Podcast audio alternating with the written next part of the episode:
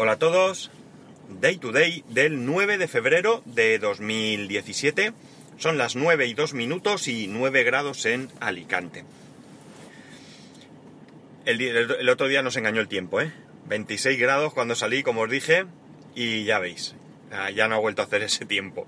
Bueno, antes de nada quería haceros una consulta, a ver si vosotros me podéis ayudar. Eh, yo ya sé que en YouTube se pueden eh, denunciar ciertos vídeos por mm, diferentes motivos, vídeos o canales por, perdón, diferentes motivos.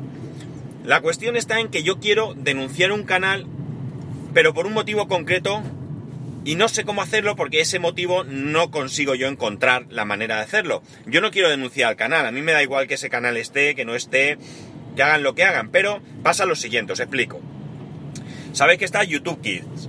Bien, para mí YouTube Kids debería ser una manera de, en cierto modo, despreocuparte de lo que está viendo tu hijo.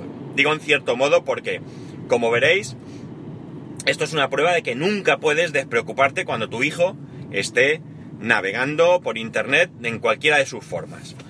Resulta que a mi hijo hay un canal en YouTube Kids que le gusta mucho, mucho, muchísimo.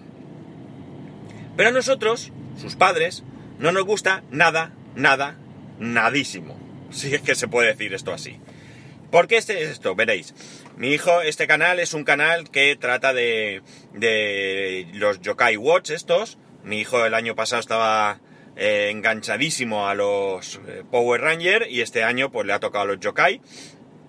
Y esto es una chica que, bueno, pues eh, hace tonterías, sale con una marioneta de los yokai haciendo ahí una función y demás, y no tendría ninguna importancia si no fuese por el vocabulario. Es un vocabulario que, en mi opinión, y aquí cada uno que opine como quiera, no es absolutamente nada apto para niños. O por lo menos yo no quiero que sea apto para mi hijo de 5 años. Entonces, yo creo que ese canal no debería estar en YouTube Kids. En YouTube puede estar, oye, el que lo quiera ver que lo vea. Pero en YouTube Kids no debería estar. Y me gustaría eh, denunciarlo así eh, a, YouTube. Pero como digo, yo no he encontrado ninguna opción que diga o que sea vocabulario eh, no apto para niños o vídeo no apto para niños o algo así dentro de la plataforma de YouTube. Yo no he sido capaz, no digo que no exista, yo no he sido capaz. Entonces, a ver, si vosotros tenéis idea de qué manera se puede hacer esto, porque yo no sé si esto va a resultar o no va a resultar, y yo voy a tener que seguir preocupándome de que mi hijo no vea estos vídeos. Pero eh, yo eh, creo que tengo que hacerlo. Eh, si sale bien, bien, y si no, pues mira, mala suerte. La cuestión está en que para mí también sería mucho más cómodo no tener que preocuparme, no ya por estar en, no, no estar encima de él, que eso lo voy a hacer igual, si no, no me habría dado cuenta de estos vídeos, sino por el hecho de que el negarle ver estos vídeos, pues supone discutir. Yo quiero verlo, no lo puedes ver, pero ¿por qué? Porque dicen palabrotas, ya, pero es que yo no las repito. Ya lo sé, tú no las repites, y yo lo sé, pero no quiero que lo haga. De hecho, eh, palabrotas hay en todo, en el día a día, en todos lados. Hay padres que dicen palabrotas delante de sus hijos y hay niños que repiten esas palabrotas dentro de su clase o del colegio y él no las repite. Eh, yo digo palabrotas, cuidado, no estoy aquí eh, siendo puritano ni mucho menos. Yo digo palabrotas, pero no las digo delante de mi hijo. Esa es la diferencia. Es decir, yo estoy con los amigos y bueno, pues las suelto, como todos alguna que otra, pues la digo. Pero no delante de mi hijo porque no quiero que él las eh, diga. Cuando sea adulto, cuando sea mayor, bueno, pues el que tome su decisión como yo la he tomado. Pero en estos momentos no me parece bien que él tenga que ir por ahí diciendo tacos. Así que, si como digo, si alguno sabe de qué manera puedo enfocar esto de cara a YouTube para que eh, para que lo pueda, para que lo pueda, como digo, denunciar, pues yo os agradecería que os pusierais en contacto conmigo. Dicho esto, resulta que ayer estoy trabajando, ya os comenté que hubo un disco duro de un tera que estaba el que estaba dentro del iMac que me dio averiado. Pues bien, pues ayer estoy, como digo, por la mañana trabajando y una de las cosas que tengo es unas notificaciones mediante un boot de Telegram que me va avisando de todo aquello importante que sucede en el NAS. Y eh, una de las cosas que me avisan es cuando falla un disco. Y ayer me falló, me, mandó, perdón, una notificación de que el disco, el único disco que hay ahora, el disco de 4 teras, estaba averiado. No degradado, que degradado puede sufrir una reparación. Ya este disco se me degradó cuando el otro me falló, pero yo lo achaqué a que se bloqueó y con un reinicio de estos de botón, pues hubo algo de software que se volvió loco y lo, como digo, reparé y me dijo que estaba todo ok. Pues bien, ahora resulta que me dice que está averiado. Averiado no me permite reparar. Eh, encontré una solución de alguien por buscando por, por internet, la apliqué, pero nada, me sigue dando averiado. Eh, la cuestión es que puedo acceder a los datos, ese no es el problema. ¿Vale? Yo la verdad es que llevo mucho tiempo preocupado porque tengo un único disco duro. La cuestión es importantes, documentos, fotos y demás, las tengo a salvo. Eso no es problema. Pero el tema, por ejemplo, de películas, no. Ya sé que me las puedo volver a descargar, pero es que es un trabajazo. Eso por un lado. Y por otro, que no quiero estar dependiendo de que falle un disco, que los discos fallan, para que se me quede aquello eh, tirado y tenga que volver a trabajármelo y tal. Entonces la idea siempre ha sido poner un segundo disco. Siempre he tenido y sigo teniendo ciertas dudas de si hacer RAID o no. Pero el momento no llegaba. No ha llegado. Y me ha pasado esto. Entonces, eh, ¿qué ocurre?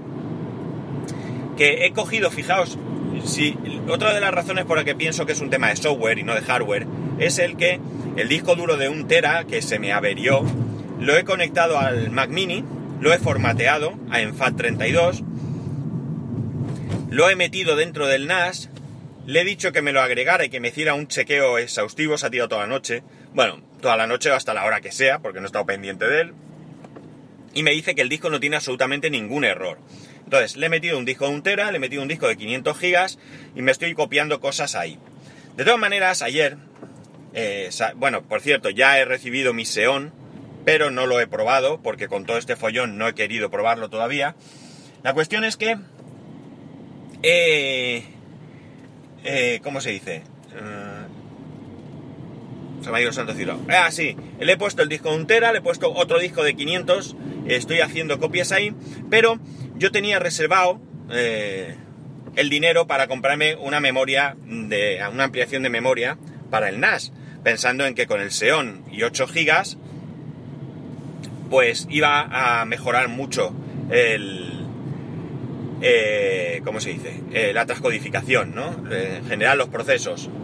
La cuestión está en que, ¿qué he hecho? Pues me he gastado ese dinero que tenía ahí reservadico y un poco más, el doble concretamente, y me he comprado otro disco de 4 teras. Sigo, ahora no tengo muy claro si hacer un RAID o... Creo que sí que voy a hacer un RAID, aunque pierda 4 teras, pero voy a tener la seguridad de mis datos, por un lado. Y por otro lado, eh, la duda que tengo es si hacer un RAID, un RAID de toda la vida, que eso me permitiría, eh, en caso de fallo gordo, poder acceder a los datos desde otro ordenador, o utilizar el sistema SHR, creo que es, que es propietario de Synology. La verdad es que la única ventaja que he leído por ahí que tiene RAID frente a SHR es el que efectivamente tú puedes eh, ese disco sacarlo, conectarlo a un PC y desde ahí podrías leer los datos. Mientras que SHR, al ser un sistema eh, propietario, pues no permite esto, solo sería desde un Synology no tengo muy claro qué hacer. Creo que había otra ventaja con SHR. Algo relacionado con la capacidad de los discos, creo que era. Pero, eh, pero no lo tengo muy claro. Entonces tengo esa duda. Desde luego la opción de momento que más gana es la de hacer RAID. ¿Qué voy a hacer? Pues además es súper fuerte porque ayer pedí el disco a Amazon, ayer por la tarde, serían siete y media en adelante, y hoy ya lo tengo aquí. Bueno, no lo tengo todavía, pero Ayer salió y me pone como fecha de entrega hoy, así que súper bien. Entonces, lo más probable que haga es que voy a meter ese disco, creo que, voy, bueno, voy a volver a meter, bueno, voy a meter ese disco, voy a meter el Xeon, voy a meter ese disco, voy a volver a conectar el disco con las imágenes de ESXi, porque aunque ahora mismo me quede corto en memoria, sí que en proceso sí que creo que va a tirar. Y eh, lo que voy a hacer es eh, empezar de cero y creo que voy a arriesgarme a probar DSM6. ¿Por qué? Porque hay mucha gente que lo está utilizando y le está funcionando muy bien. Con lo cual, eh, quizás me lance a la aventura. Y lo que voy a hacer es empezar de cero. Es decir, los datos están ahí, pero voy a empezar a configurar porque me da la sensación de que tener, pudiese tener algo del software degradado. Podría empezar de cero con, con, DSM5, pero lo voy a hacer con 6. La cuestión es que debe haber algo degradado eh, y eh, también eh, este sistema es el que eh, instalé en su momento, al principio, y, lo he trasteado mucho, instalado, desinstalado, reiniciado, a lo bruto me refiero y más, y prefiero garantizarme un poco más de, seguridad. Entonces creo que esa es la opción que voy a, tomar, es decir, instalar todo de cero, pasar los datos y, y solucionado.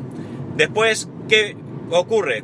Que no sé qué hacer con bueno, no sé qué hacer. Sí que sé qué hacer. Creo que el disco de 4 teras que ahora mismo me da como averiado, creo que pese a que pueda prever o a presumir que es un tema de software y que el disco está bien, lo mismo cojo y tiro de garantía y se lo envío a... La gestiono, que, que lo compré en Amazon, gestiono la garantía y que me cambien el disco duro, porque... Porque no sé si fiarme, la verdad no sé qué hacer. Tengo ahí una, una duda bastante, bastante grande también con respecto a esto. Mucho más que con el tema del RAID, ¿no? El tema del RAID eh, seguramente lo decida a lo largo de la mañana porque si recibo hoy el disco, hoy mismo me quiero poner con ello. Así que nada, esta es mi, mis aventuras de ayer. Yo pensaba contaros que había puesto el Seón, lo bien que iba, o lo bien que no iba, o lo que sea, y mira, ahí lo tengo guardado en un cajón. No, no ha podido ser. Eh, como me he quedado sin pasta para la ampliación de memoria, pues, oye, que si queréis contribuir a que me compre la ampliación de memoria, pues ya sabéis, utilizad el enlace de afiliado de Amazon. Ya, ya sé que dije que lo iba a utilizar para temas de podcasting, pero bueno, esto es un tema de podcasting, esto lo voy a considerar un tema de podcasting porque os hablo de ello. Así que, nada, eh, ya sabéis, si queréis podéis utilizar mi enlace de afiliado de Amazon, que por cierto, para dar guerra, hoy lo he añadido, lo he puesto, mejor dicho, en la... ¿Cómo se dice esto?